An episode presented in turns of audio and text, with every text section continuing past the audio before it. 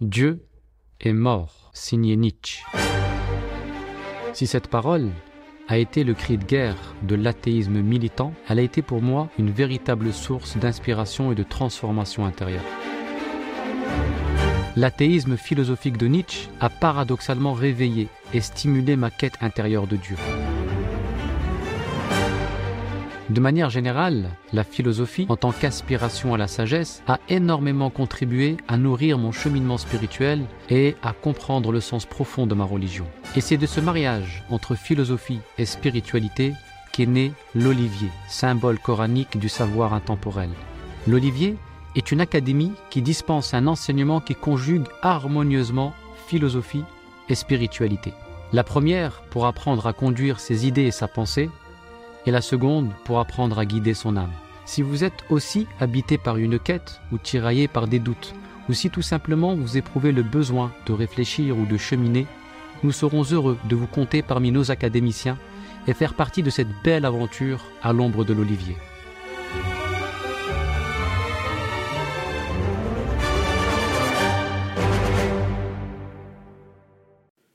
Le traité d'Al-Hudaybiyah avait permis aux Arabes de s'allier librement avec le camp de leur choix, les musulmans ou les négateurs. Les Banu par exemple, se sont alliés aux Quraysh, tandis que les Khuza'a se sont alliés aux musulmans. Les Banu Bakr, soutenus secrètement par leurs alliés Quraysh, n'ont pas tardé à négliger le pacte, en attaquant des hommes des Khuza'a pendant leur pèlerinage à la Mecque. Très vite, les Quraysh se rendent compte de la gravité de leur acte. Et c'est Abu Sufyan, en personne, qui se rend à Médine pour renouveler le pacte avec le prophète sallallahu en tentant de trouver appui chez sa fille d'abord, Umm Habiba, qui était l'épouse du prophète alayhi sallam, ensuite chez Abu Bakr, puis Omar et enfin Ali, mais sans aucune réponse favorable de leur part. Le prophète alayhi pour sa part, décide de ne lui prêter aucune attention. Désappointé, Abu Sufyan retourne à la Mecque. Le prophète والسلام, décide alors de se diriger vers la Mecque à la tête de son armée. Désespéré, Abu Sufyan trouve protection chez l'oncle du prophète al-Abbas et s'en va une nouvelle fois solliciter une seconde chance auprès du prophète. S'ensuit un échange entre les deux au terme duquel Abu Sufyan finit par déclarer sa conversion à l'islam. Pour le récompenser, le prophète salam décide de lui accorder certains privilèges à la Mecque, notamment les clés de la Kaaba. Abu Sufyan retourne à la Mecque et suggère aux Quraysh de ne, manifester aucune résistance à l'armée du prophète.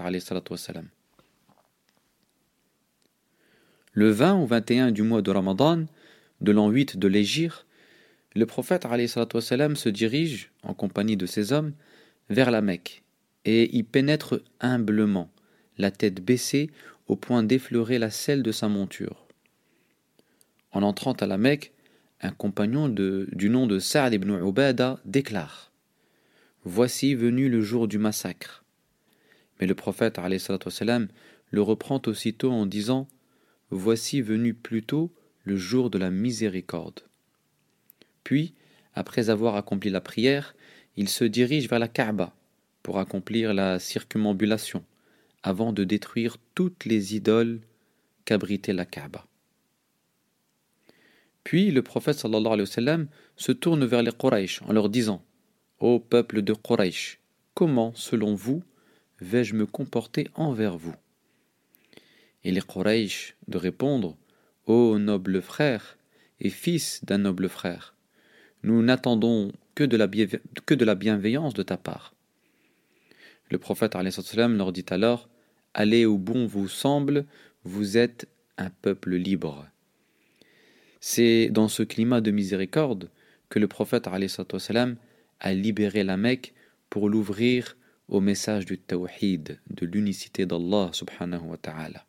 Depuis, ce moment est connu sous le nom de Fathu Mecca l'ouverture ou la conquête de la Mecque. Retenons deux grandes leçons de cet épisode. 1.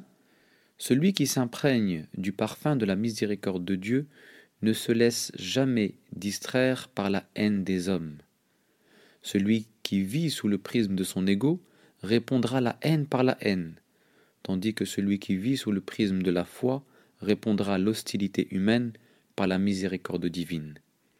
En effet, celui qui vit dans les hautes sphères de la spiritualité ne se laisse pas réduire à la bassesse des hommes. La miséricorde divine lui permet de maintenir sa conscience dans les cieux pour éviter qu'elle ne soit affectée par les maux de la terre. 2. Cette conquête de la Mecque est une aventure que le croyant doit mener symboliquement et perpétuellement en lui-même. En effet, le cœur la Kaaba intérieure du croyant, qui parfois peut abriter de subtiles idoles que le croyant doit s'efforcer de détruire au moyen du zikr, du souvenir d'Allah. L'itinérant doit en permanence aller à la conquête de son cœur pour le libérer de l'emprise négative de l'ego et l'ouvrir aux influences spirituelles de la foi. Wallahu a'lam. Wassalamu wa.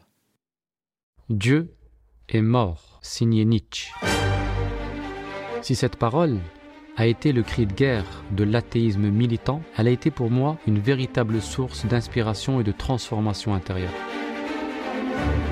L'athéisme philosophique de Nietzsche a paradoxalement réveillé et stimulé ma quête intérieure de Dieu. De manière générale, la philosophie, en tant qu'aspiration à la sagesse, a énormément contribué à nourrir mon cheminement spirituel et à comprendre le sens profond de ma religion. Et c'est de ce mariage entre philosophie et spiritualité qu'est né l'olivier, symbole coranique du savoir intemporel. L'olivier est une académie qui dispense un enseignement qui conjugue harmonieusement philosophie et spiritualité.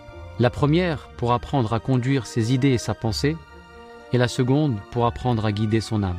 Si vous êtes aussi habité par une quête ou tiraillé par des doutes, ou si tout simplement vous éprouvez le besoin de réfléchir ou de cheminer, nous serons heureux de vous compter parmi nos académiciens et faire partie de cette belle aventure à l'ombre de l'olivier.